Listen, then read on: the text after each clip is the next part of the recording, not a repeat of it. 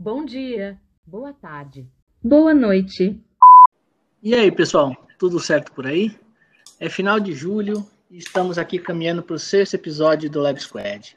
E no nosso mapa astral tecnológico, nós já alcançamos quase 600 pessoas em conteúdo, trouxemos cinco convidados e caminhamos em direção a muitas outras novidades. Então, este é o nosso propósito.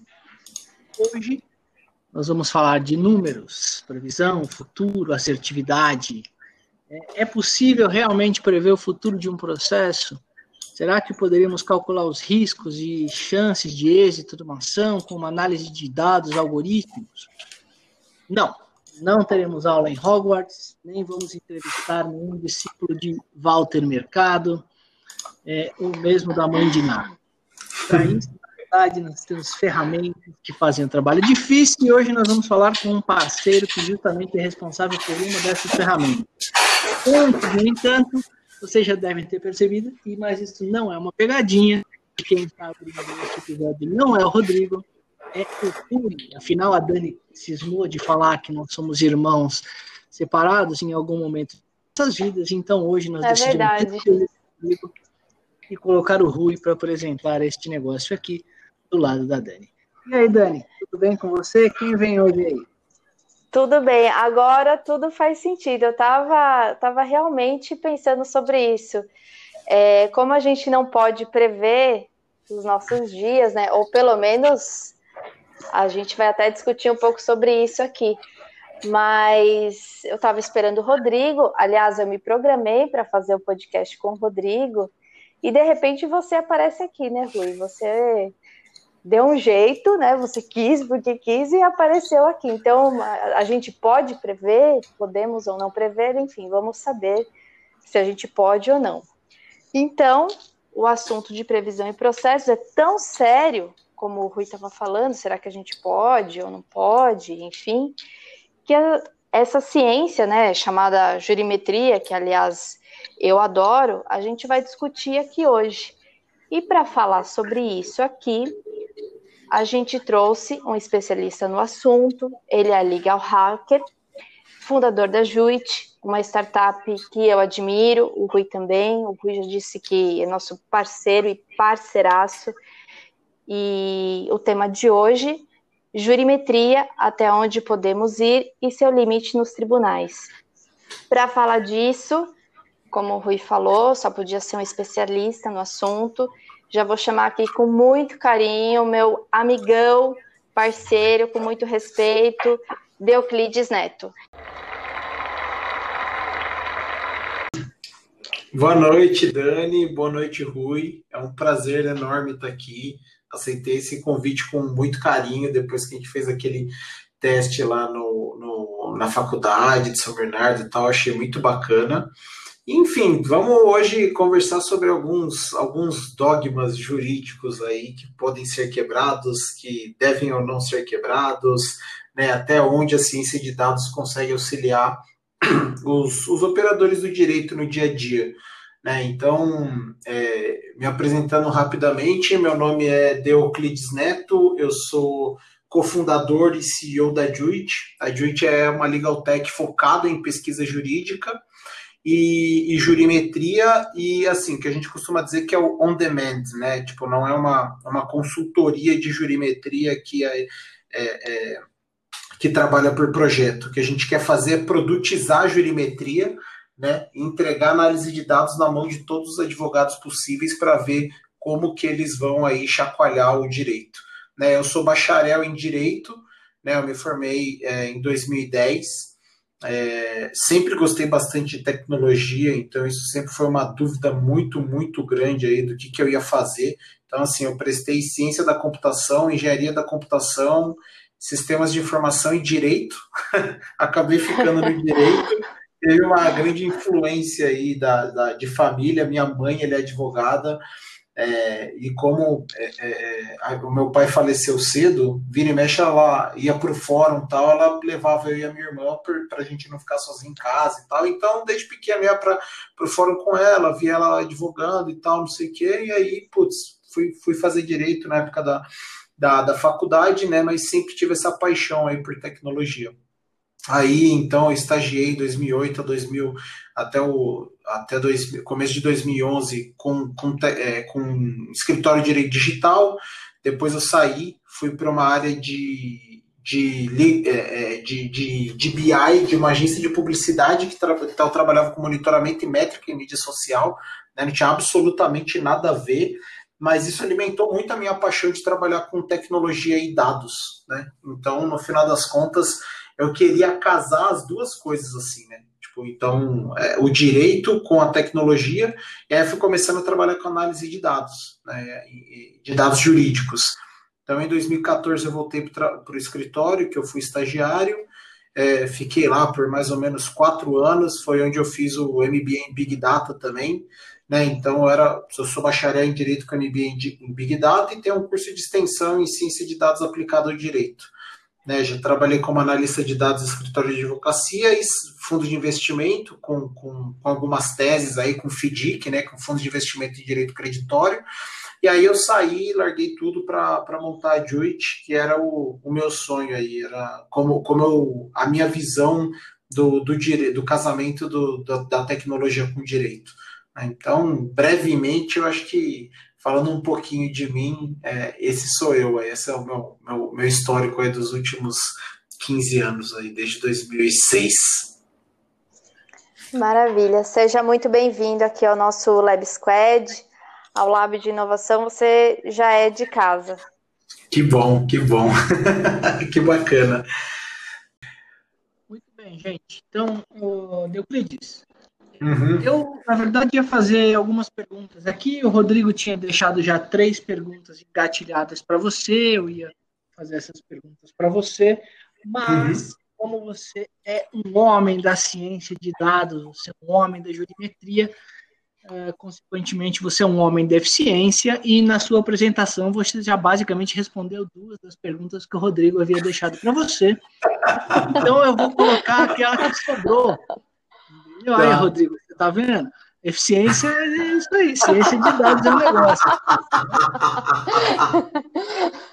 Basta saber se isso estava previsto, né? É pior que não. A gente não tem isso, né?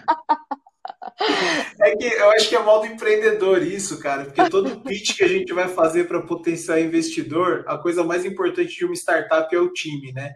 Então, sempre que o pessoal pergunta, eles antes, assim, eles querem saber o que, que você faz, mas eles querem saber quem você é e por que, que você faz. Aí eu sempre faço essa introdução já no começo, que ela já, já resolve uma boa parte das perguntas. ah, vamos com aquela que sobrou. Você já fez o. Né, é, o, cara que trabalhou com BI, ele já entrega só o, o insight ali prontinho. Então, bora lá. É, Euclides, jurimetria hum. é de hum. fato uma ciência preditiva? Ela pode servir a, a, ao serviço de predição, mas ela é um serviço que tem, ela é uma ciência, né, que ela tem como condão é, analisar dados históricos, né? Então, é, como o que, que a, a se a gente pega a definição de de jurimetria, a definição acadêmica né, de jurimetria. E aí eu sempre falo o nome do professor Marcelo Guedes Nunes, que é um cara que eu admiro demais. É, mesmo sem saber, foi uma pessoa que me ajudou a me encontrar no direito, porque foi quando eu comecei a conseguir de fato botar a tecnologia no dia a dia, assim, para casar com o direito, né? Mas quando a gente olha a definição que está no livro dele, que inclusive eu recomendo a todos é, é, comprar e ler a obra inteira. Né? A definição é a disciplina do conhecimento que utiliza a metodologia estatística para investigar o funcionamento de uma ordem jurídica. Né? Então, se a gente faz uma investigação né, é, é, desse funcionamento da ordem jurídica, qual é a finalidade? Né? Primeiro é, é, é é, a jurimetria ela visa explicar como que o direito funciona, nas palavras do professor Marcelo Guedes Nunes, sendo desenvolvida por meio de inferências. Então, ela representa a união, né, a conjunção de um método estatístico com um objeto que é a norma jurídica. Né? Quando a gente fala isso, quando a gente fala de, de análise estatística e etc., é óbvio que tem toda essa parte de predição. Mas a gente fala muito sobre análise de dados históricos. Então, é, sabe aquela conversa de não dá para prever o futuro sem saber o passado? Né? É, uhum. Isso é muito verdade, e na, na ciência de dados focada no direito, na jurimetria, não é diferente. Então, para a gente conseguir ter um sistema é, é, minimamente eficiente de predição, a gente precisa analisar um volume, um histórico é, minimamente semelhante, né? Então, um dos papéis aí, um, uma das grandes partes é, do trabalho, um, um, tempo muito grande que a gente gasta é, é organizando o dado. Né? Então, o que eu costumo dizer é que assim, a jurimetria é muito menos sexy do que vocês imaginam quando vocês veem é, é, o back-end, né? Como que o negócio é feito ali no dia a dia. Porque tem uma grande parte de arrumar o dado e tal, para daí depois você conseguir fazer é, toda, toda essa parte preditiva. Mas ela sim pode servir para predição. Assim, e com um nível de acuracidade relativamente grande, né? Principalmente quando a gente parte do pressuposto na verdade, isso não é um pressuposto, é um fato, né? Que do mesmo jeito que nos escritórios a gente tem templates de petição, a gente tem templates de decisão, né? Então, a partir do momento que você identifica os elementos chaves daquela daquele tipo de, de daquele contexto que você está analisando, né? Você consegue mais ou menos saber para que caminho que você para que caminho que você que aquilo vai que aquilo vai se desenrolar, né? Então tem uma área na, na parte de inteligência artificial, de machine learning, deep learning, tem uma área muito importante que a gente chama de feature engineering. Né? O que, que é uma feature num algoritmo de aprendizado de máquina? Ela é um, um dado, ela é um dado relevante que pode é, é, direcionar o algoritmo para aprender A ou B. Né? Então, por exemplo, o que, que seria uma feature? O que, que é um, um cientista de dados trabalhando com feature engineering? É, em ciência de dados e jurimetria, por exemplo, pode ser o nome do juiz. Ele pode ter o nome do juiz como uma feature. Né? Aí ele vai extrair outra feature que seria, por exemplo, a comarca.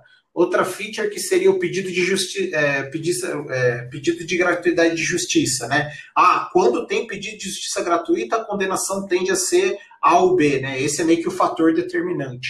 Então, a gente pode dizer, a grosso modo, que sim, ela serve para predição, mas esse não é, esta não é a única funcionalidade a qual ela, ela, ela atende, assim, né? Então, acho que é, é sempre bom partir desse conceito acadêmico, até porque, né, o contexto no qual a gente está inserido aqui do Lab Squad é um contexto acadêmico, né? É, e aí, enfim, é, academicamente o conceito é esse que o professor Marcelo Guedes trouxe para o Brasil, e a finalidade da jurimetria qual que é? Aumentar o nível de segurança jurídica diminuindo incertezas.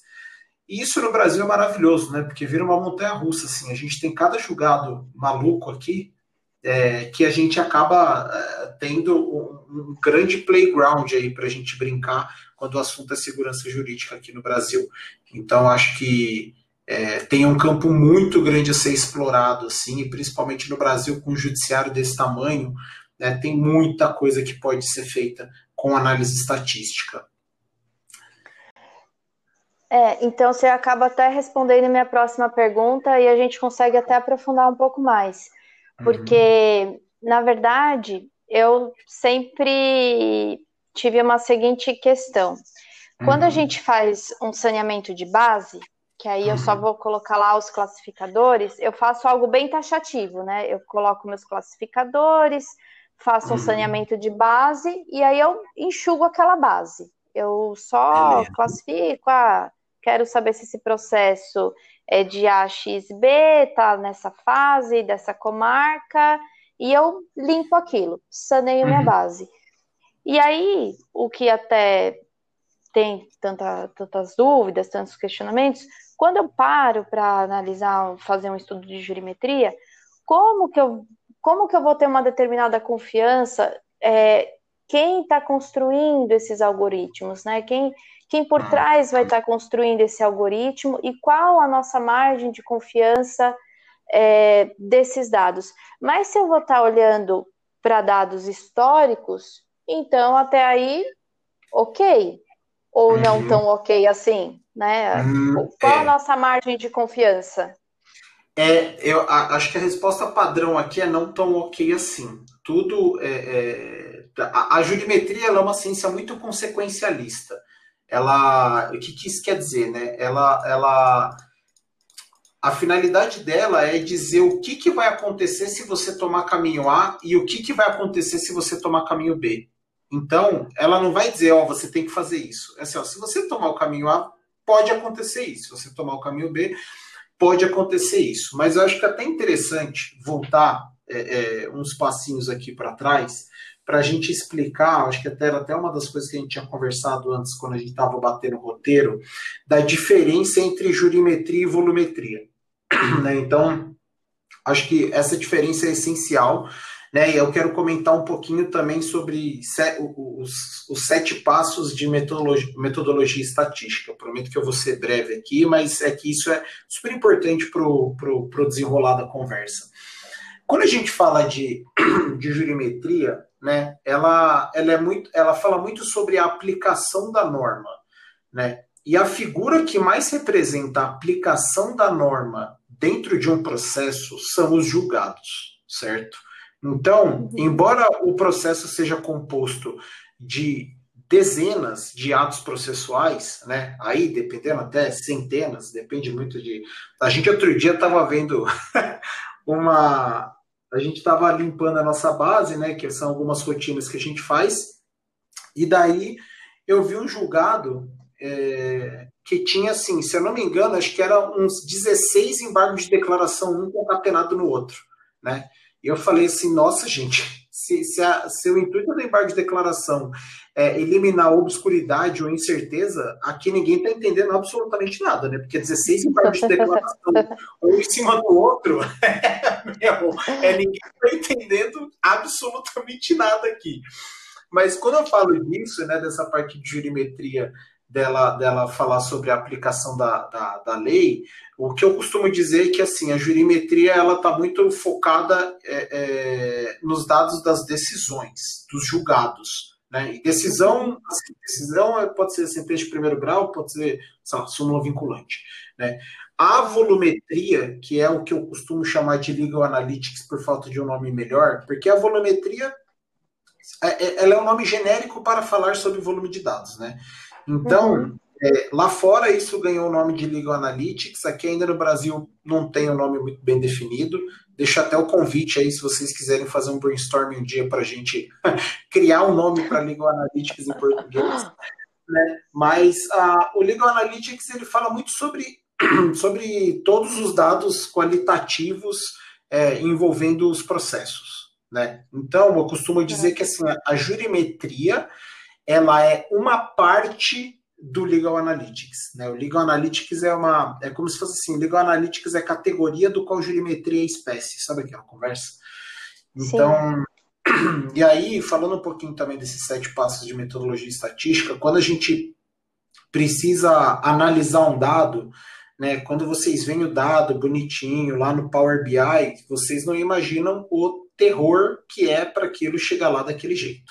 Né? Então, uhum. é, quando a gente fala dessa metodologia estatística, a gente primeiro tem que definir o passo um, é definir um problema. Né? Então, o que, que a gente quer analisar? Eu quero analisar, é, por exemplo, sei lá, qual que é a chance de eu ganhar um processo que fala sobre consignação de pagamento imóvel alugado na 35ª Câmara do TJ de São Paulo. Beleza, isso é um problema bem definido. Né? Uhum. É, segundo, vamos fazer um planejamento.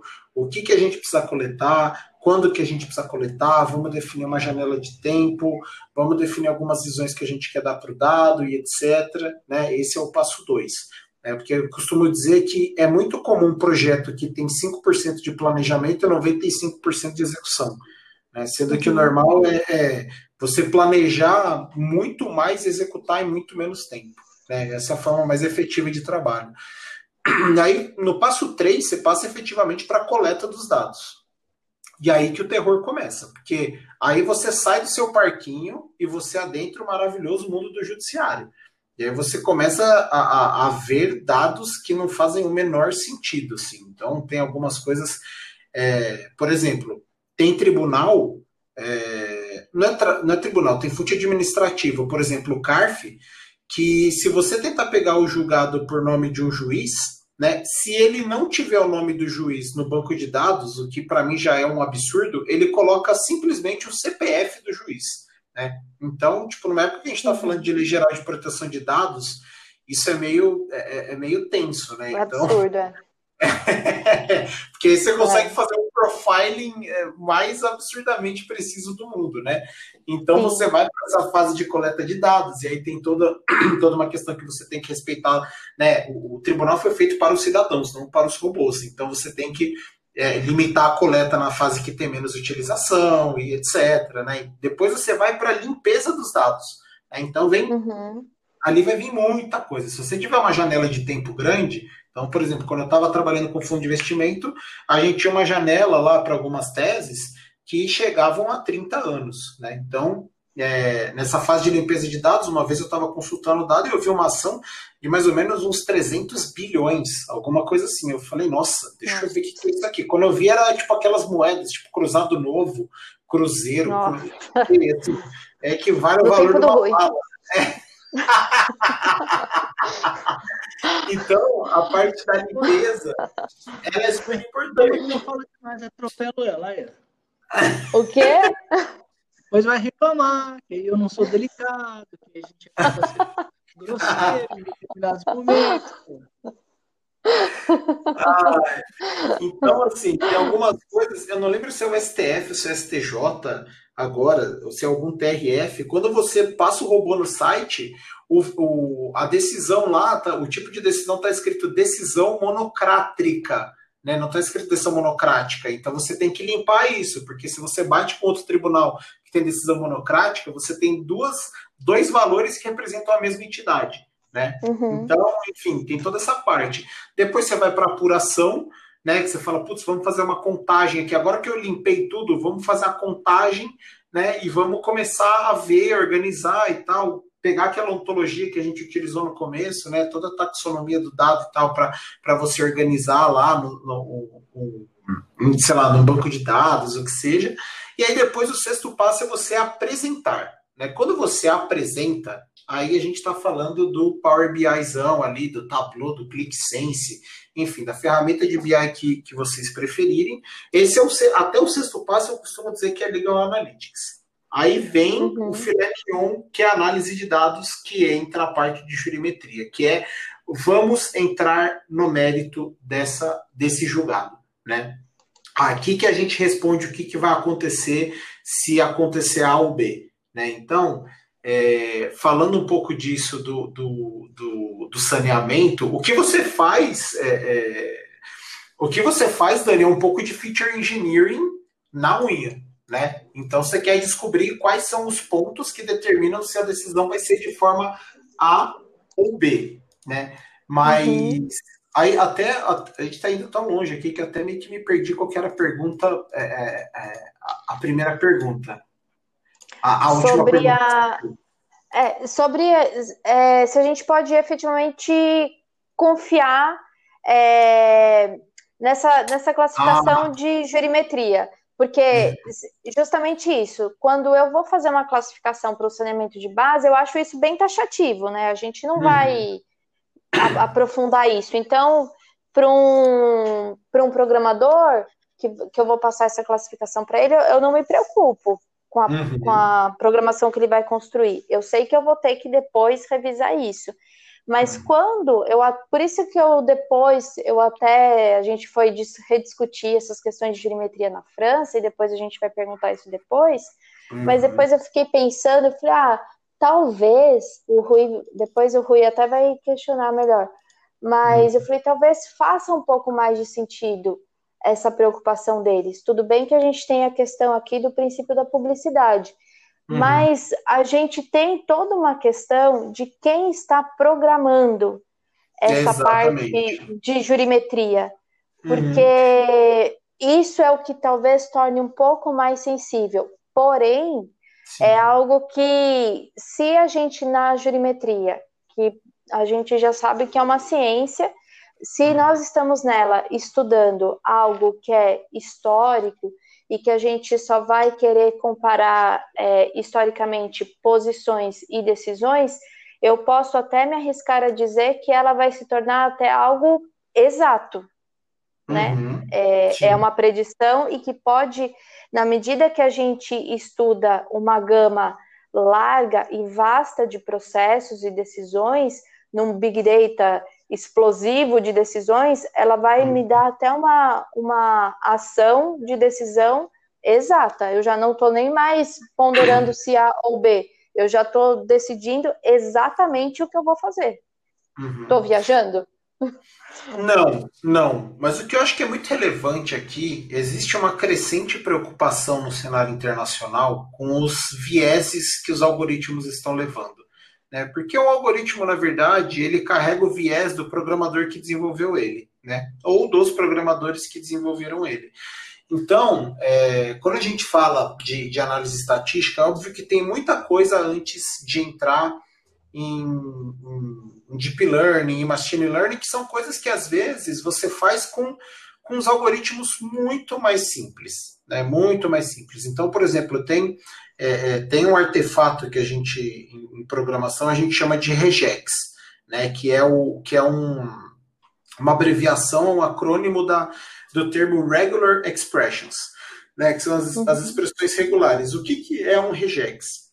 Ele é uma forma de você mapear uma cadeia de caracteres com determinado nível de acuidade, de acurácia. Então eu posso colocar aqui, quem, quem já usou Excel e criou fórmula no Excel sabe, se você quiser criar uma máscara de CPF no Excel, você tem que colocar lá xxx.xxx.xxx traço xx né? Ou o jogo uhum. da velha, jogo da velha lá.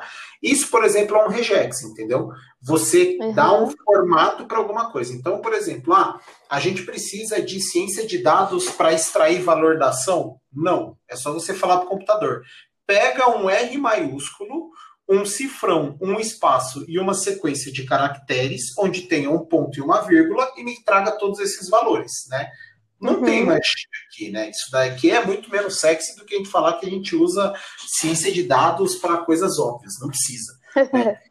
Mas é, tem, tem os vieses que aí, assim, putz, nem tudo você resolve com regex. Aí quando você vai para a parte de, de aprendizado de máquina, você tem o aprendizado supervisionado e o aprendizado uhum. não supervisionado, né? Então, quando você tem o aprendizado ah. supervisionado, ele é mais seguro, por quê? Porque conforme a máquina vai iterando no aprendizado, você vai corrigindo ela. Né? Então, pensa uhum. numa criança que volta com vários exercícios da escola e ela tem que fazer 50 exercícios. Né? Aí ela faz um, dois, três, quatro, cinco. Aí você fala, putz, deixa eu corrigir. Aí você arruma o que está errado e ela fala, ah, beleza. Daí ela volta para o prumo e vai para o 6, 7, 8, 9, 10. Né? Com o aprendizado do 1 ao 5 que você corrigiu. Isso é um aprendizado de máquina supervisionado. Aí você tem o semi-supervisionado, né? E você tem o não supervisionado. O não supervisionado é você criou um algoritmo ali, tem umas redes neurais e tal, e você joga uma massa de dados gigante para ele e só Deus sabe o que, que vai acontecer ali. Né? Então, pensa num experimento que a Microsoft fez, que eles colocaram um chatbot com um perfil no Twitter que ia aprender a conversar de acordo com os usuários que ela, que ela, com as mensagens que ela recebia no Twitter. E 48 horas depois, o bot virou um, um ficou com perfil nazista, né? Porque, cara, vários caras nazistas foram conversar com a máquina e a máquina aprendeu a ser, é, é, a ter um comportamento parecido. Né? Esse é o risco do aprendizado supervisionado. É por isso que eu costumo dizer, né, isso é um ponto de vista meio polêmico, mas enfim, eu sustento ele, é, bastante que, assim, se você vai para uma solução de, de jurimetria que usa uma tecnologia de inteligência artificial de terceiro, cara, você está colocando inteligência numa caixa preta que você não sabe o que está acontecendo. Né? É, uhum. É, então, sem citar muitos, muitos nomes aqui, mas geralmente são tecnologias de grandes empresas de tecnologia, né? Ah, a gente é parceiro da empresa tal, a gente representa a empresa tal, né? Meu, uhum. corre, porque assim, se você precisar fazer um ajuste no algoritmo, o pessoal não vai conseguir fazer, porque a tecnologia, é, é, o engine, né, o motor de, de, de, de, inteligência artificial ali não é de quem está vendendo o serviço. Né? E eles não têm muita discricionalidade de mexer no algoritmo. Você consegue ligar na IBM e falar, escuta, mexe aí no, no, no algoritmo do Watson que ele está me dando um resultado improvável. Você não consegue. Né? Então, assim, se uhum. tem um nome só a título de exemplo, que foi o primeiro que apareceu na minha cabeça, porque tem, enfim, tem N, N é, soluções de tecnologia, mas assim, primeiro passo, desconfie de quem não desenvolve os próprios algoritmos, né? É, porque aí, esse lance do, do quão confiável é, ele fica muito sujeito é, a um fator que você não sabe qual que é. Porque quando você Sim. tem, por exemplo, um algoritmo de terceiro, caixa preta, que você não tem acesso ao algoritmo e você precisa, por exemplo, mudar algum, algum fator, você fica muito de mão atada. Vou dar um exemplo bem prático. Nos Estados Unidos, a Suprema Corte Americana começou a desenvolver um algoritmo é, é, para dar sugestões de decisões em casos de homicídio, né? É, então, eles analisaram uma base histórica muito grande, fizeram a máquina aprender, foi aprendizado não supervisionado, e quando colocaram o algoritmo para ser testado, eles verificaram que o algoritmo condenava negros e absolvia brancos. Por quê? Uhum. Porque tem um componente histórico muito forte de racismo nos Estados Unidos, lá pela década de 40, 50, 60, né, e por aí em diante, que o algoritmo aprendeu esse racismo, né? Uhum. Então, assim, ah, eu quero mudar esse algoritmo. Olha, se você tem uma tecnologia de terceiro, você vai ter que treinar uma base inteira e uma base limpa, porque senão você vai carregar o algoritmo, é, é, você vai carregar o viés da base que você tem, né? Então, é super complexa essa questão. A gente tem que ter muito cuidado, até porque no Brasil, não no Brasil, mas o direito de forma geral, ele é uma ciência viva, né? É, se a gente pegar, por exemplo, o força é igual a massa vezes aceleração lá na física, cara, isso é igual física clássica, né? Isso nunca mudou, né? Mas uma coisa que hoje é certa, amanhã é errada. Então, se há uhum. 15 anos atrás é, é, um, um, atropelamento por um motorista embriagado era considerado, por exemplo, lesão, é, lesão corporal de natureza grave ou gravíssima, hoje em dia é homicídio na forma, na forma dolosa, né? Então, como o direito vai mudando, esses algoritmos, você não pode treinar eles com uma base muito grande. Né? Putz, vou treinar um uhum. algoritmo agora para identificar a probabilidade de, de, de um julgado ser procedente, de dar provimento ou não num caso de terceirização de, de serviço em caso trabalhista. Vou pegar uma base desde 2010 é, o seu algoritmo vai vir 70% errado, porque a reforma trabalhista mudou isso há uns três anos. Né? Então você uhum. vai ter uhum. uma base 70% antiga com outro conceito, e agora você tem uma base nova que o direito mudou e o algoritmo você não sabe se mudou ou não. Né? Porque você treinou com uma base antiga e você não sabe qual que é a feature que ele está levando em consideração para aprender e sugerir novas coisas. Então, olhar para histórico é uma coisa muito boa, mas que requer muito, muito, muito, muito, muito cuidado sobre pena, sobre pena de você dar uma predição extremamente errada, né? Extremamente errada.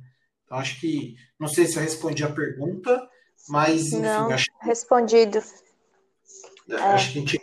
é isso aí. Só uhum. dá para a gente pensar mais. E aí, Rodrigo Rui? Ô, Dani, eu fiz mais uma vez aqui prestigiando o nosso host ausente, o Rodrigo. é, eu queria saber, na verdade, eu não, o Rodrigo, mas isso aqui é sempre bastante interessante. Como é que você acha que o judiciário poderia utilizar a jurimetria é, enquanto ciência para aperfeiçoar os serviços que são prestados ao jurisdicionado? Uhum. Tá, essa pergunta, meu, ela é muito legal. É, porque assim, se a gente pega o relatório do Justiça em Números de 2019, que tem como ano base 2018, né, a gente começa a, a coletar algumas informações ali muito interessantes. Uma delas, uma delas é, é, o volume de dados que a gente está tratando. Né? Então, é, eu costumo falar das dificuldades de um tribunal afogado em demandas. Né? Então, se a gente pega, por exemplo, em 2009, a gente pega lá é, o número de casos pendentes na justiça brasileira. Era de 60,7 milhões de casos. Né?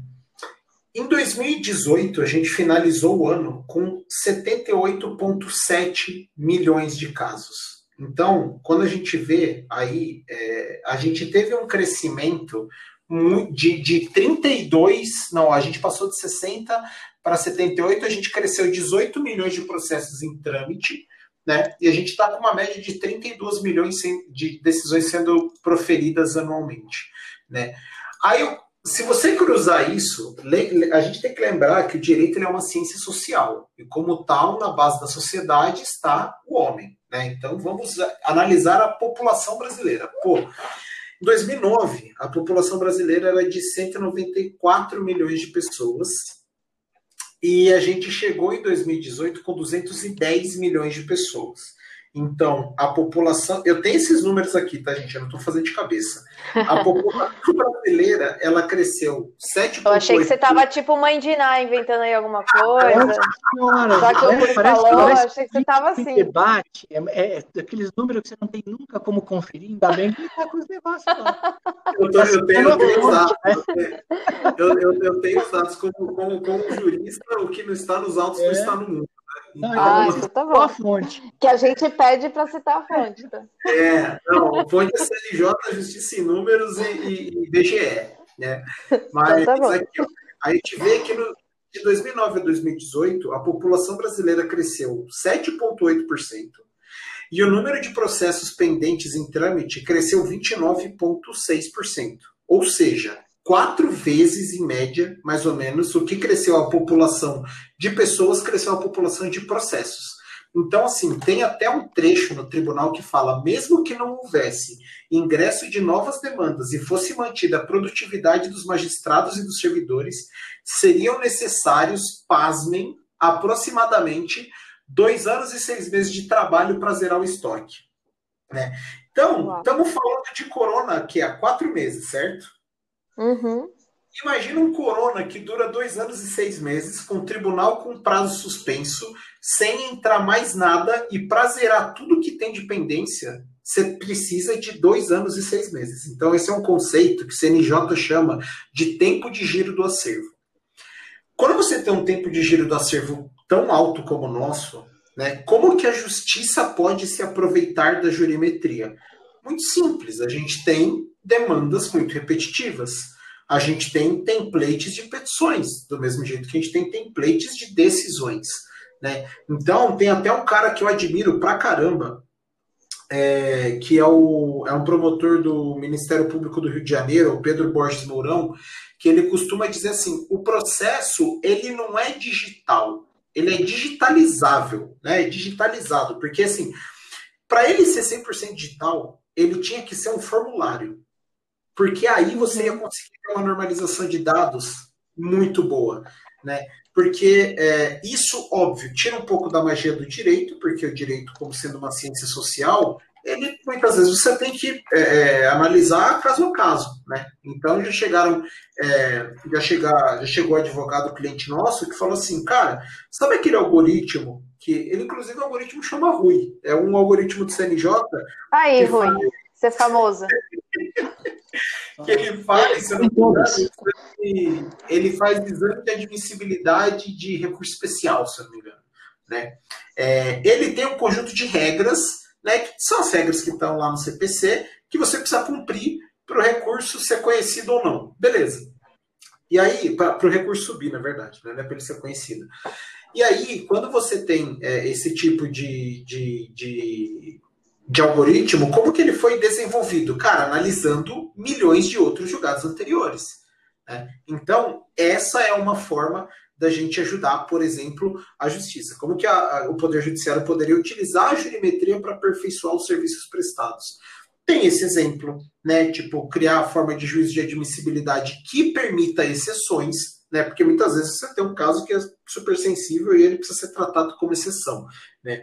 Aí tem um outro caso que eu costumo dizer assim, putz, demanda de, de repetitivo, né? É, putz, dá para analisar um repetitivo. Hoje em dia, assim, a gente está desenvolvendo um, um- um algoritmo no Edit que a gente tem todos os casos de repetitivo lá do STJ e a gente está começando a olhar para quais foram todos, todos os acontecimentos, todos os eventos nesse processo que levaram ele a se tornar um, um repetitivo.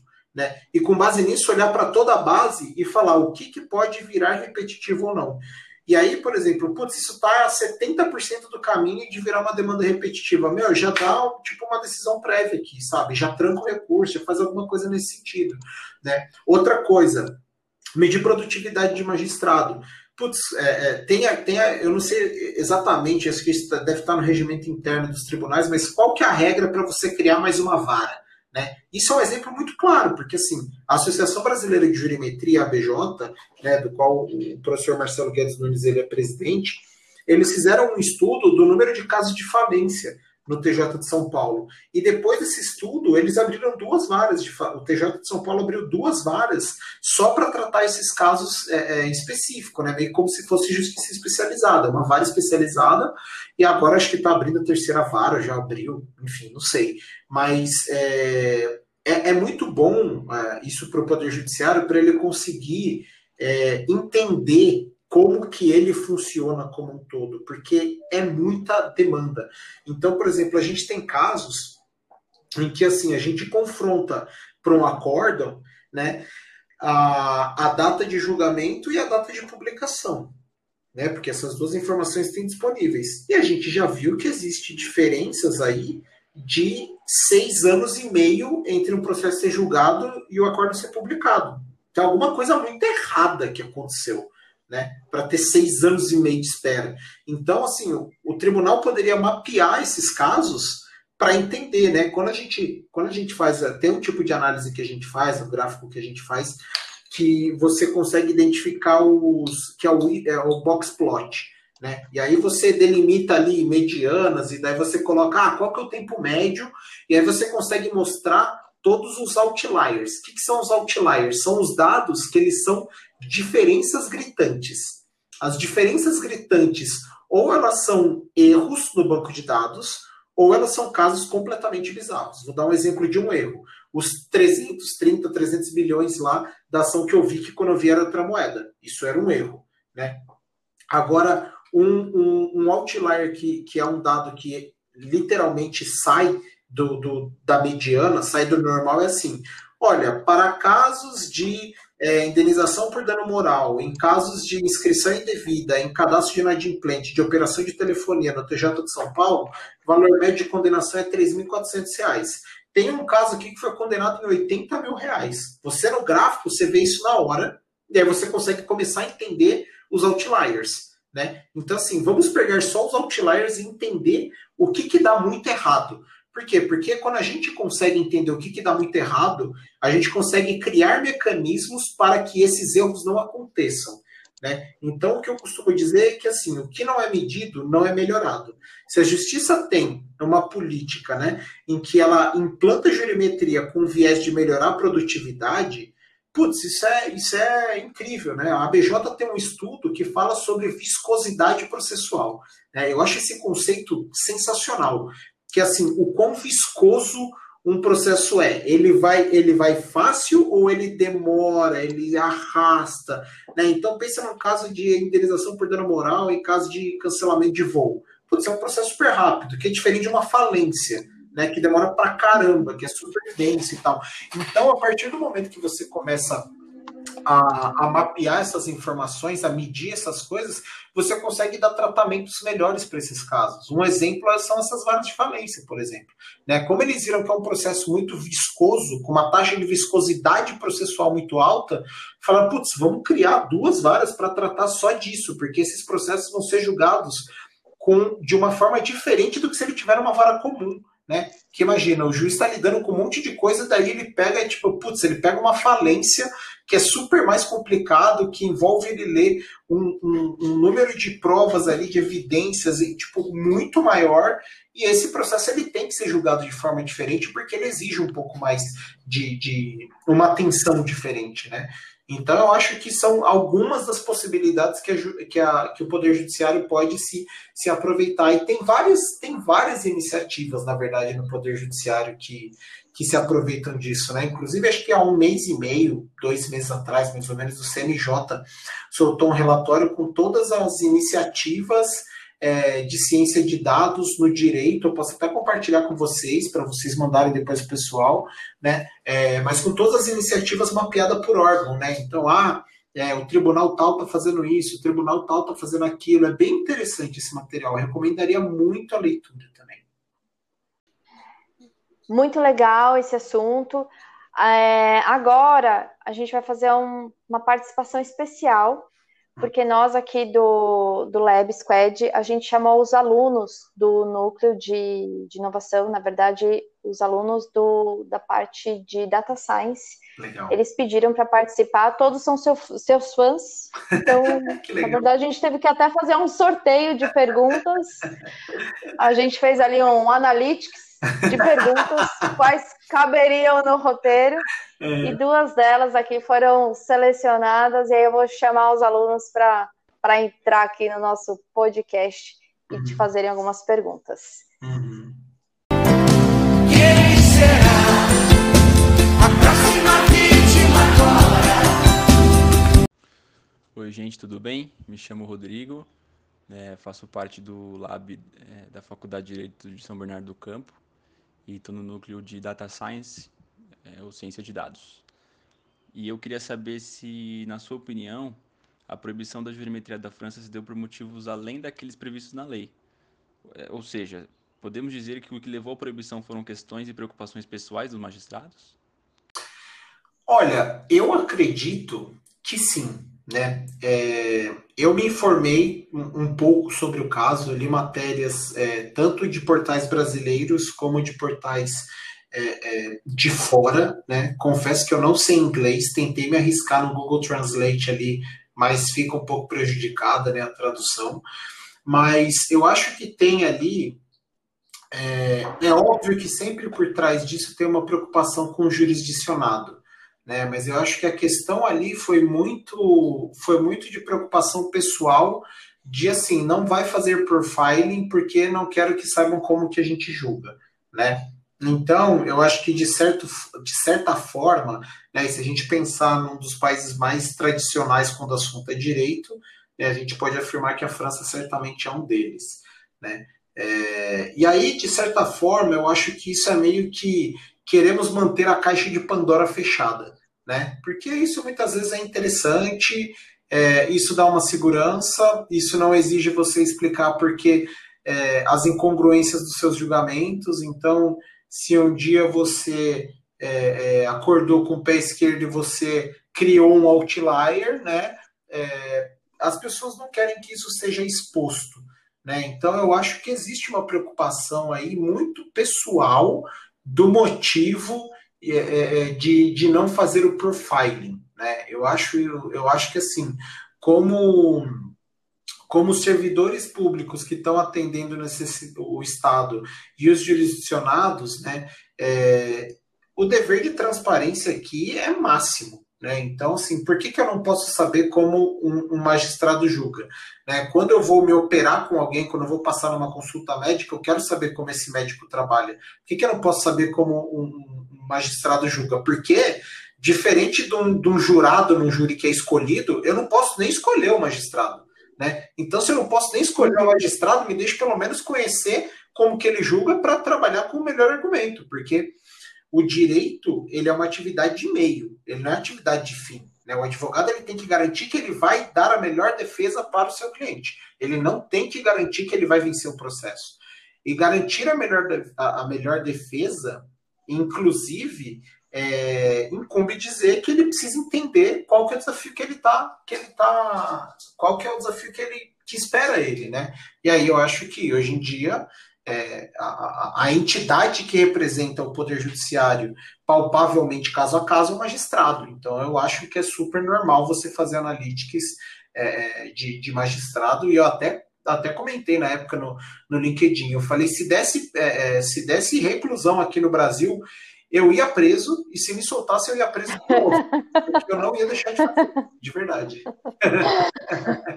A gente te soltava. Tem um monte de advogado para me ajudar, né? Já ia ter hashtag solta o Euclides. Ai, ai, muito bom. Ah. Oi, gente. É, eu sou a Patrícia, faço parte do Lab, do Núcleo de Ciência de Dados, né, do Data Science, e eu tenho uma pergunta, né? É, considerando que no Brasil temos livre acesso aos dados, ou pelo menos na maior parte deles, para utilização no estudo da jurimetria, você acredita que poderá surgir algum limite com a LGPD? Ah, com certeza absoluta. Já, na verdade, isso já vem sendo muito falado, assim, é, e entra muito no lance da, da finalidade, do para que você está usando. Né? Então, tem uma coisa que eu acho é, é, super, super preocupante, que é, é o uso do dado para você discriminar, por exemplo, em caso de contratação ou não, sabe? Ah, eu quero jogar o CPF da pessoa, bater em todos os TRTs e ver se ela tem ação trabalhista para eu não contratá-la, né? É, putz, todo mundo merece uma segunda chance, todo mundo é, evolui, e eu acho que essa é uma das finalidades que, de verdade, é, é, é não acho que são as mais nobres da jurimetria, mas todo mundo faz o que quiser a partir do momento que contrata um serviço, né?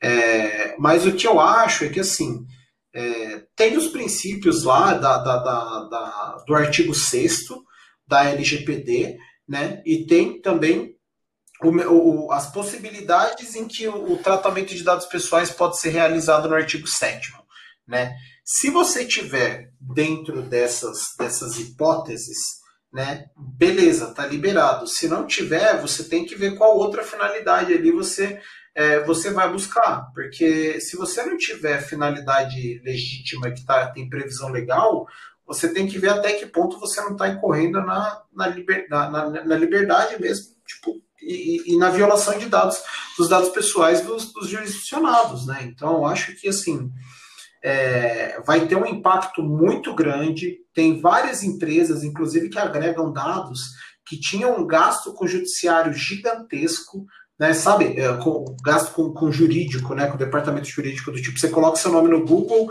e aparece lá o site com os processos que, que, que você está elencado, né. É, e aí tinha uhum. todo o, aquela tese de direito de liberdade de expressão e tal, tipo, um pouco contrariando o, o direito ao esquecimento, mas que no final das contas isso era só para não melar aquele modelo de negócio que era baseado em, em Search Engine Optimization, né? É, em, vira um imã de links, basicamente, é, com uma potencial violação de dados. Então, tem muitos negócios que vão ter que rever muito o, negócio, o, modelo de negócio deles, porque com esses agregadores de dados, existia um custo com, juri, com, com o departamento jurídico para manter esses julgados no ar muito alto, né? É, e assim, eu acho que existem outras formas de você monetizar o seu negócio sem precisar violar os dados de, de outrem, né? Então, eu acho que vai ser super, é, vai ser super positivo, assim, de, de forma geral pro, pro, para o Brasil como um todo, a aprovação dessa legislação. Vamos ver se ela vai agora dia 16, acho que é 16 de agosto, né? Vamos ver se vai ou não. É, mas, enfim, é, uma hora ela vai vir. Quando vir, todo mundo tem que estar preparado. Porque... É, também acredito nisso. É, é isso aí.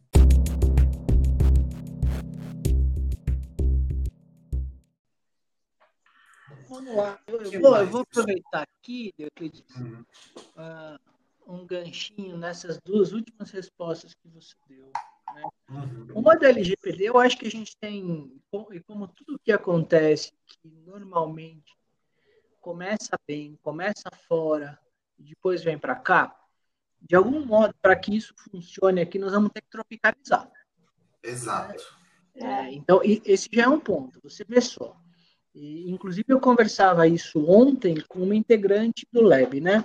Eu estou fazendo uma implementação é, numa empresa que é austríaca, uhum. ou seja, uma empresa que, na verdade, já fez a implementação do GDPR lá Sim. na sua sede, na sua matriz lá na Áustria. E, a, a, uhum. e aí eles tiveram um questionamento, fizeram um questionamento, basicamente quase que não questionando, mas impondo, do tipo, olha, como é que você usa o mensageiro X aí na, na nossa subsidiária Brasil. Uhum. E o, o, pessoal daqui falou assim, e agora? Eu falei assim, ó, e agora? É o seguinte, ou você tropicaliza ou você não tem como adaptar. Porque, quando você instala o mensageiro X, no seu celular, por exemplo, ou, ou, ou, tenta inserir um dado na sua agenda do celular, ele automaticamente vai para a agenda daquele Sim. também mensageiro, o que significa que você está compartilhando com aquele mensageiro, ainda que sem finalidade ou consentimento uhum. específico, o dado daquela pessoa que é seu contato. Exatamente. Você está compartilhando também. Então, você vai ter que começar a achar base para todo mundo que está na tua agenda. Uhum. É, a gente tem um desafio aqui de modelo de negócio Gigante. no Brasil que se usa muito, né? Esses mensageiros aqui. Uhum. Esse é um ponto. Então, assim, eu acho que é, isso tudo que você falou é muito interessante. Mas eu sou, do, eu sou, do, sou da geração raiz, cara, em que isso sempre existiu. Uhum. As listas negras sempre existiram, por exemplo. Sim, só que era na unha e vão continuar existindo. Uhum. Né? Elas vão continuar existindo. Talvez a gente não tenha mesmo essa facilidade da busca, né? do motor de busca, é, porque Sim. isso de algum modo não vai mais poder ser indexado. Talvez seja isso. Né? Mas vai continuar existindo. A gente tem que talvez fazer uma releitura de como esses documentos eles são apresentados, porque nós estamos falando de um processo e o brasileiro sempre bateu a mão no peito. O processo é público. O processo é público. Se o processo é público, tudo que está dentro do processo também é público. A não ser uhum. aquilo que a lei impõe é um sigilo, mas se a lei impõe o sigilo de algo que está dentro do processo, ou você reserva aquilo dentro do processo, como é o caso muitas vezes das declarações de renda que são juntadas por Infojúri, né? Uhum. Ou você vai começar a restringir o que é público dentro do processo. Uhum. Você pensa numa matrícula de registro de imóveis, por exemplo. Porra, é, ela revela muito mais sobre as pessoas, às vezes até do que o processo, porque ela diz quem é, número de todos os documentos, qual é o regime de, de casamento, se é que ele existe, se tem união estável, não tem união estável, onde mora, o que comprou, por quanto comprou, como pagou, Porra, aquilo é, é, é uma devassa. É, Na verdade, é verdade, a matrícula de imóvel é uma devassa. Né? Então, assim, se você for não tropicalizar, se for, for, jogar o jogo mesmo by the book, você teria que, o CNJ tem que chamar aqui e falar, pera lá, eu preciso adaptar a matrícula à LGPD. Então, a uhum. matrícula seria uhum. completa. Estou dando um exemplo maluquinho aqui, tá? Mas ela seria completa para aquele que é parte no negócio, e, consequentemente, ele precisa conhecer todos os detalhes é, uhum. da, da, identidade registral daquele imóvel. Sim. E você tem um modelo simplificado que constaria uma espécie de ficha cadastral simples de JUSESP, é, apenas uhum. aquilo que são os dados atuais. Então, quem Exatamente. são os proprietários, o endereço, talvez o valor da última transação, se muito, uhum. e então, proprietário okay. anterior. Hum. se você pensar nesse sentido. Então, eu acho que isso que você propôs está perfeito, né, na questão da, da, legislação protetiva de dados, mas é muito difícil da gente alcançar. Eu acho é que muito. a não ser que a gente tropicalize. É muito. É o que é eu acho que vai acabar acontecendo. É, porque assim, é, é, é, isso, indo by the book vai ter, vai ser quase impossível de implementar, né? É, é, e tem algumas coisas que eu tenho visto, assim, você deu o exemplo do contato, né? E aí eu tenho visto que cada vez mais é, é, eu tenho visto a Apple fazendo um trabalho é, legal com privacidade, embora tenha aí algum, alguns casos, né, mas enfim, é, tem boas intenções. Eles, é, eles liberaram esses dias um recurso, acho que no iOS 13, 14, não sei qual que é para tá, que, é, que, que vai sair, que assim, como que os aplicativos interagem com o celular?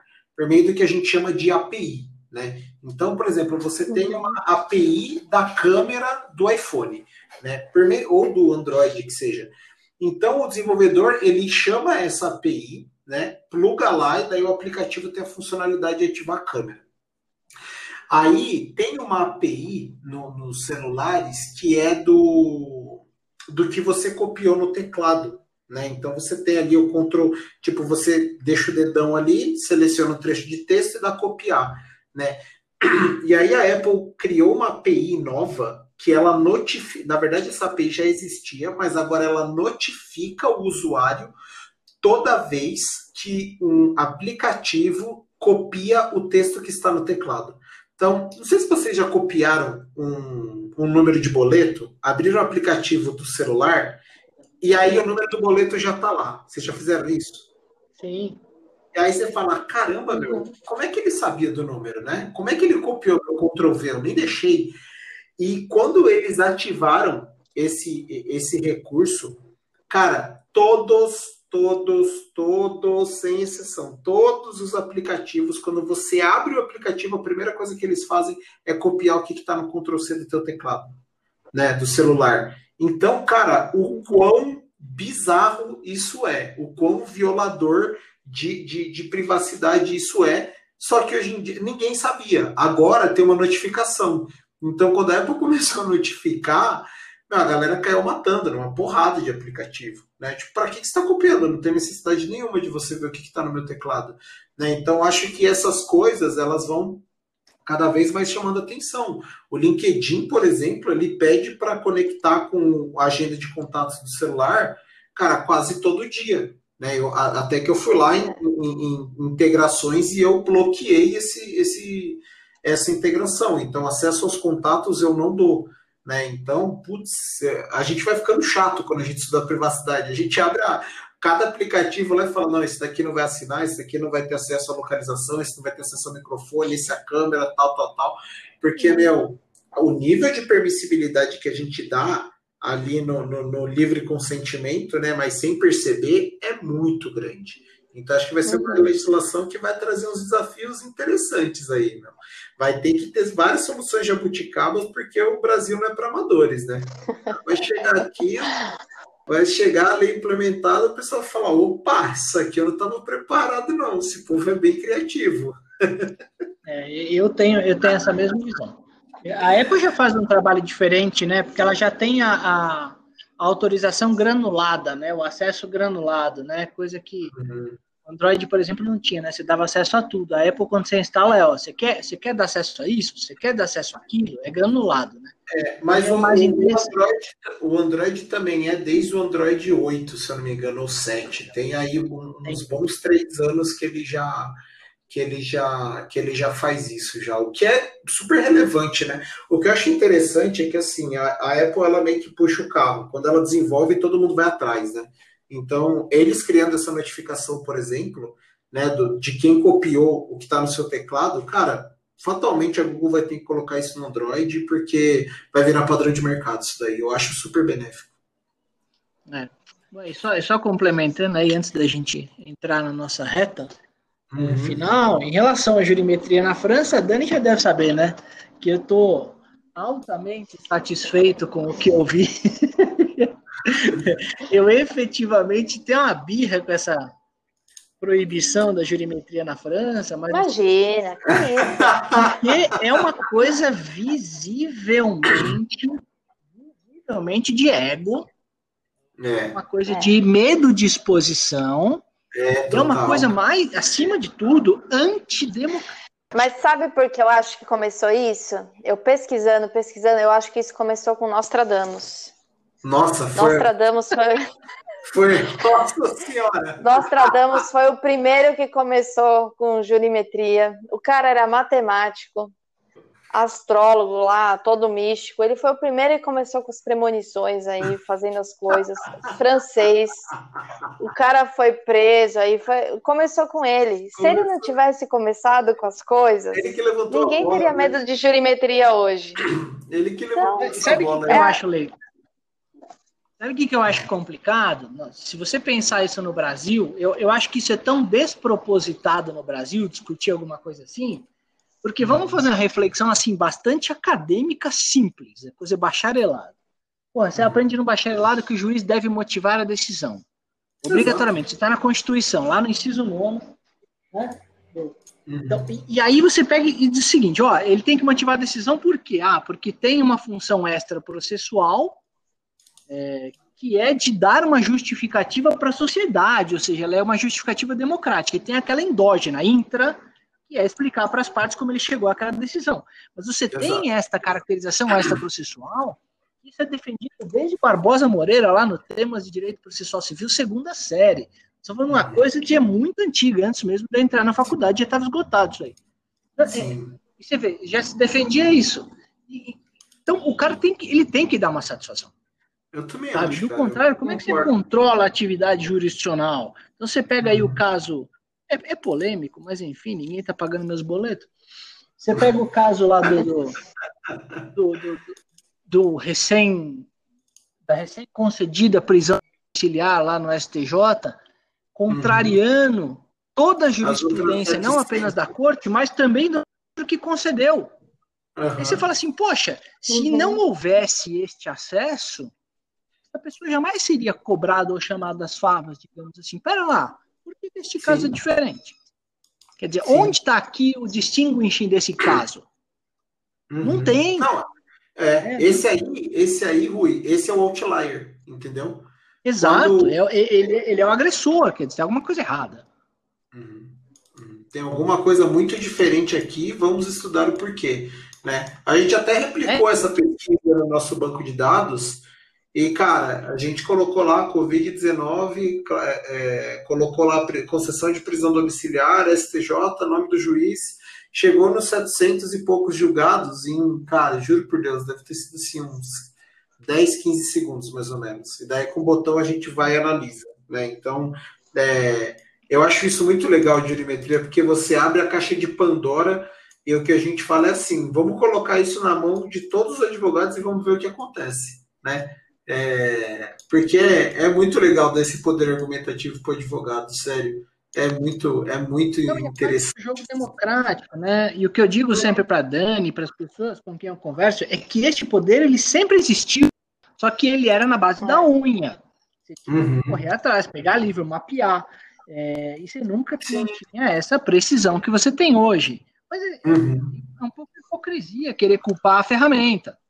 Uhum, exatamente, exatamente. É, vou e responsabilizar aí, assim, a ferramenta? Não tem nada a ver.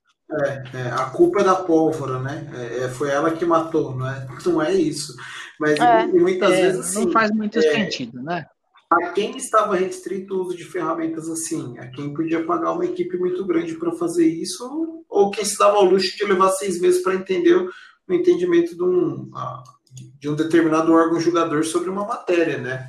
É, e aí, assim, quando você democratiza isso, qual que é o, qual que é o, o né, qual que é o resultado, né? Então, acho, eu achei provocações super interessantes, assim, foi muito, muito sobre essa filosofia que a Druid nasceu, assim, na verdade, né? Tipo, vamos pegar, porque a gente via que tinha, assim, dois tipos, quando a gente falava de jurimetria e de pesquisa jurídica, tem dois tipos de players aí. Tem as ferramentas que só agregam conteúdo de tribunal e você continua tendo que gastar aí horas e horas e horas para fazer uma pesquisa. Então, é, elas juntam tudo, mas não explicam nada, né? Mas a, qual que é a vantagem? É o tamanho do acervo. Né? Você tem um acervo muito grande para pesquisar em um lugar só, e a desvantagem é que o dado é muito pobre. Aquele belo Ctrl-C, Ctrl-V do diário oficial, né?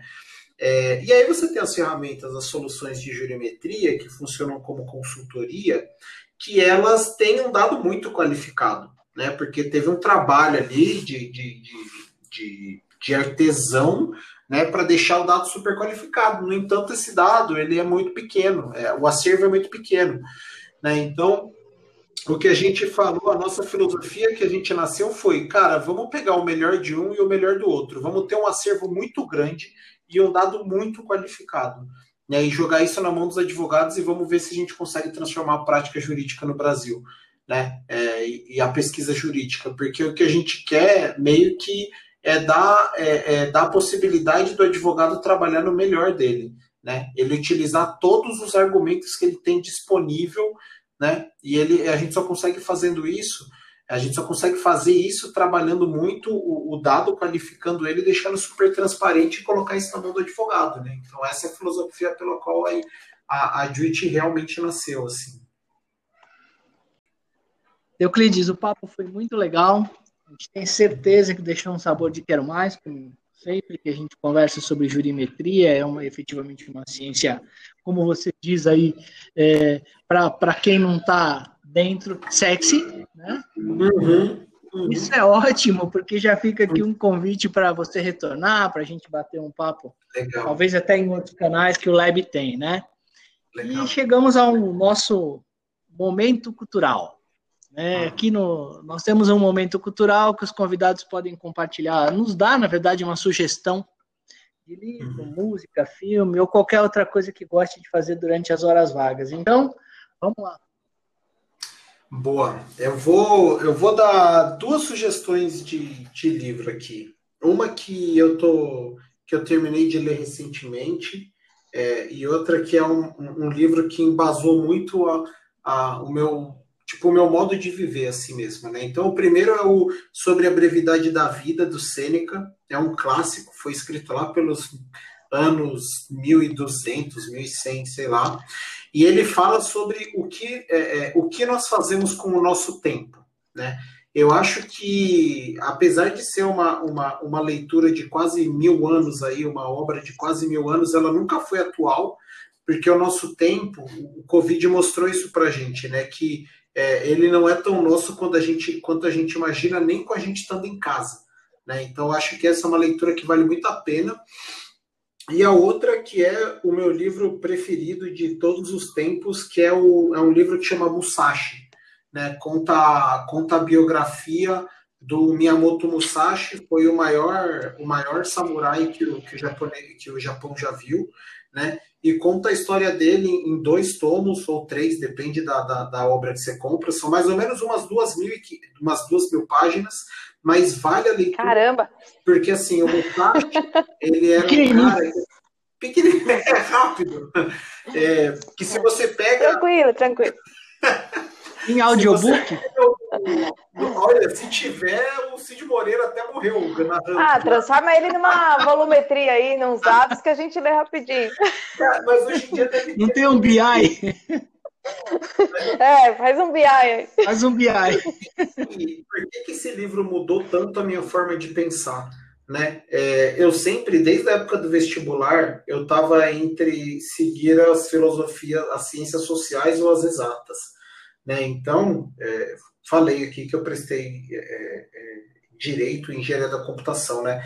E o, o Musashi conta a biografia desse cara que, assim, ele, ele era um espadachim muito, muito hábil, e depois que ele viu que ele, é, que ele era um espadachim muito hábil, ele não se contentou só com isso. Então ele começou a escrever, ele começou a ser artesão, ele começou a se dedicar a várias outras áreas do conhecimento, e essa multidisciplinariedade fez dele a, a, o samurai que ele virou. Então, esse cara criou um estilo de luta que no, chamão, no Japão é chamado de Nitoryu, que é a luta com as duas espadas. Né? Então, quando você vê lá o samurai lutando com duas espadas, é, é, foi, esse cara que criou. E ele, e, e assim, mais ou menos a, a mensagem que o livro traz é que ele só conseguiu chegar nesse ponto por causa dos conhecimentos múltiplos que ele tinha. Então, é, isso foi o que de fato me fez a não sair do direito e continuar procurando o casamento entre as duas áreas de conhecimento que a princípio eram tão diferentes. Né? Então, ele foi uma inspiração muito grande para mim. É, eu quero ler ele mais uma vez, mas empreendendo, trabalhando 18 horas por dia, um livro de duas mil páginas é difícil de encaixar, né? Mas, assim, é, foi um livro que mudou completamente a minha, a minha vida. Assim. Eu li quando eu tinha 17 anos, mais ou menos. É, e, assim, eu, eu me pego lendo trechos dele até hoje, assim. Então, é, é muito... Numa área em que o conhecimento interdisciplinar é tão importante, para mim, essa é a Bíblia, assim, que as pessoas tinham que ler. Que legal. Eu vou, vou procurar ler esse livro aí. Aliás, ele, os dois. É, ele é de um autor que chama Eiji Yoshikawa, se não me engano. É muito bom. É muito bom mesmo. Gostei demais. Legal. É, eu pensei, pensei muito aqui que eu ia trazer para de dica também. Uhum. Até porque, até pelo momento, tudo mais ah, que a gente está passando, pandemia, tudo. E nessa hora também das dicas, eu fico sempre tentando trazer algo um pouco diverso, ou às vezes um pouco divertido uhum. do que a gente do que a gente fala. E, e também eu queria unir um pouco né, do, do nosso universo entre startup, faculdade, mundo jurídico. Fiquei até pesquisando, falei, nossa, o que, que eu posso falar? Algo que a gente goste, algo que nos una. E tem um livro aí que, que eu li, e até no momento que, que eu estava um pouco deprê, hum. que minha, minha irmã me deu, até uma dedicatória, falou, ah, lê esse livro, que acho que vai te ajudar em, em alguns aspectos.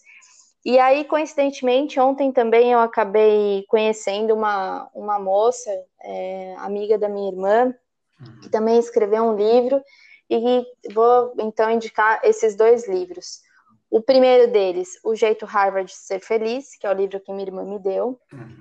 E o outro, que é esse livro dessa moça que eu conheci ontem e que eu já tô amigona dela, chama Entre Ondas de Emoção. E aí, esses dois livros, eu vi particularidades neles muito semelhantes e que eu vi afinidade entre essas coisas que eu quis unir aqui entre a gente. Que eu uhum. vejo que a gente tem coisas em comum, né? Startup, direito, lab de inovação, Hum. Coisas que a gente conversa, eu, Rui e todo mundo do Lab, coisas que eu até já conversei bastante com você, Deuclides, uhum. outro dia que a gente até bateu um papo, você falou, ah, Dani, a gente tem tanta coisa para construir, a gente não tem tempo, uhum. e tantas expectativas, né, que a gente acaba é, buscando, e, e, esses dois livros, eles falam sobre esses nossos anseios e às vezes até um pouco de dificuldades, enfim, que a gente pode buscar por aí.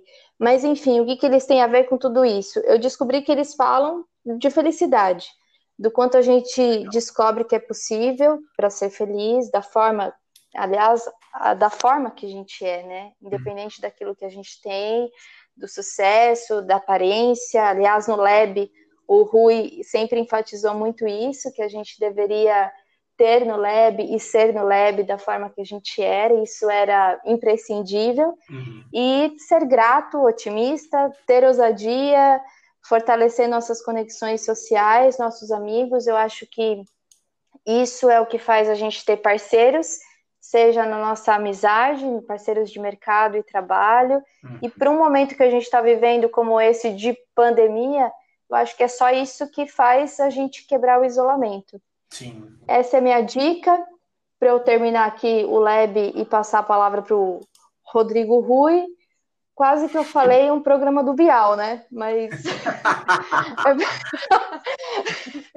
é minha dica de Mas hoje. Você falou igual o Jô. Dois livros. igual o Jô? O que, que, é isso, Rodrigo Rui? Ô, mas falou.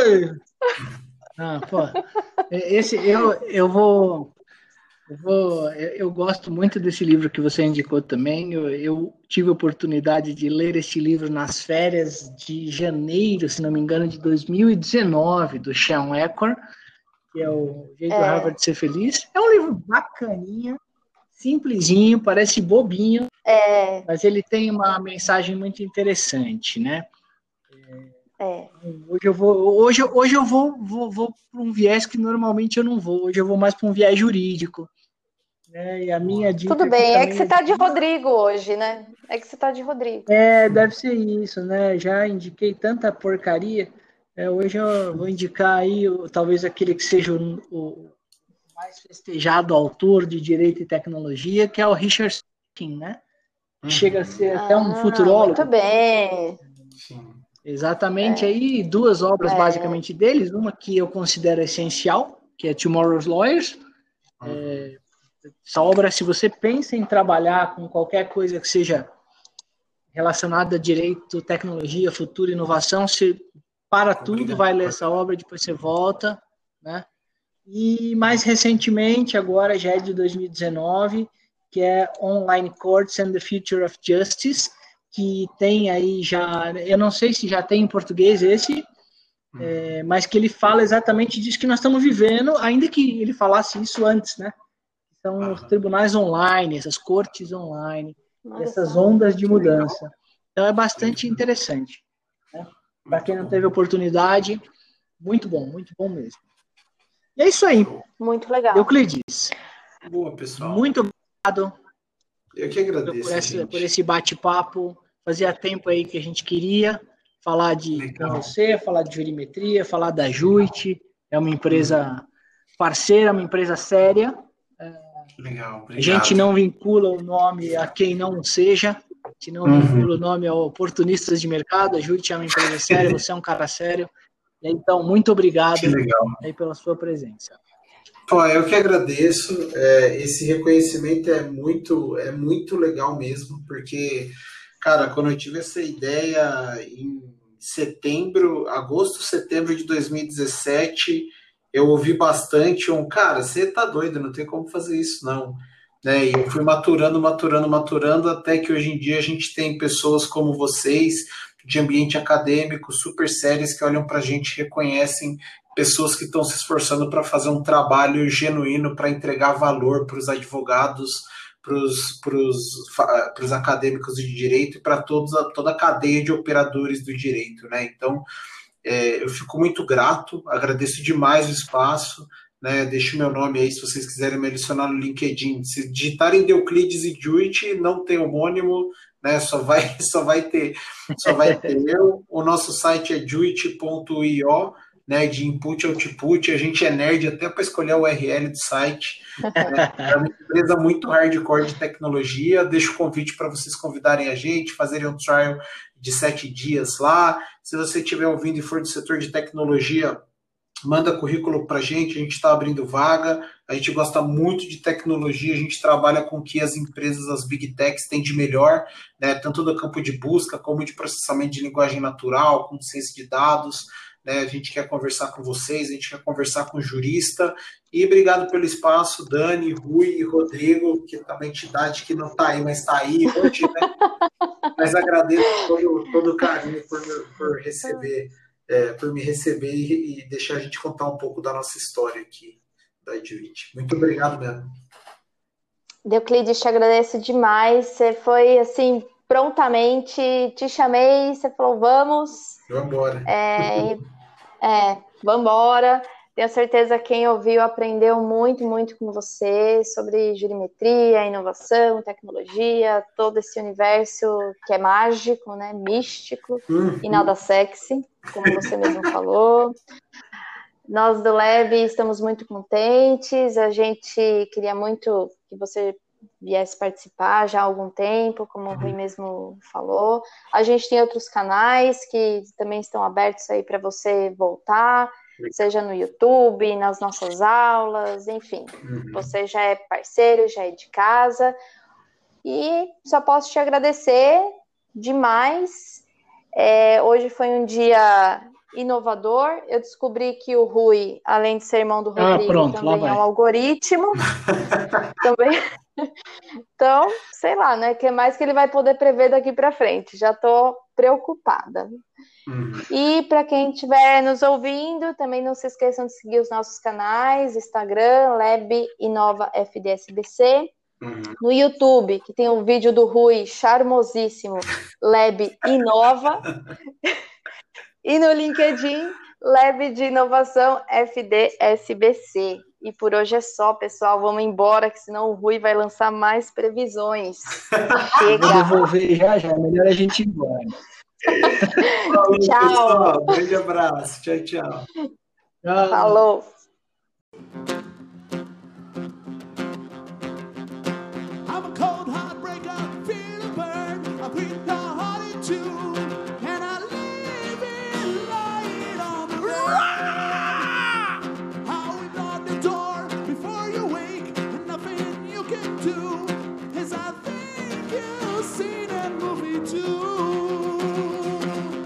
Eu sou o rei da mulher. Ela beijo toda semana. E se para de me olhar, abaixa logo devagar. Porque meu fôlego tá acabando, eu não consigo mais falar. Vai caindo, vai caindo, agora pode levantar. Sai! Vou fazer de novo, tá cantando rock. Tá cantando em Could Be Mike. Você tá... I'm a cold heartbreaker, feel burn. I rip your heart in two. And I live in. Então me ajude a segurar. Essa vaca gostar de você, me ajude a segurar. Essa vaca é gostar de você. E o Rock Rio canta. Dig, dig, dig, para a candeira. Dig, dig, dig, o Offspring. Dig, dig, dig, Steven Tyler. Dig, dig, dig. Vocês querem, vocês querem então? Vocês Não querem, existe roqueiro quando toca raça negra. Vocês querem então? Tá bom, vamos adaptar. Então a gente vai adaptar Tá bom, vocês querem cantar raça negra, tá bom. É, queremos rock and roll. With your way, you're doing anything with me. You dominate my heart. I don't know what to do. I want to leave you, but you don't Isso é want. rock! You don't want. Olha a frase no telão. So help me hold that bar that is like in you. Help me hold that bar that is like in you. Yeah. Jiggy, jiggy, jiggy, yeah. Jiggy, jiggy, jiggy, yeah. Jiggy, jiggy, jiggy, yeah. Volta lá. So help me hold that bar that is like in you. Vai, Rock you. So help me hold that bar. A cavalgada no meio. Jiggy, jiggy, jiggy, yeah. Jiggy, jiggy, jiggy, yeah. Jiggy, jiggy, jiggy, yeah. Jiggy, jiggy, jiggy, yeah. Jiggy, jiggy, jiggy, yeah. Jiggy, jiggy, jiggy, yeah. Jiggy, jiggy, jiggy, yeah. Jiggy, jiggy, jiggy, yeah. Master, master. Rock and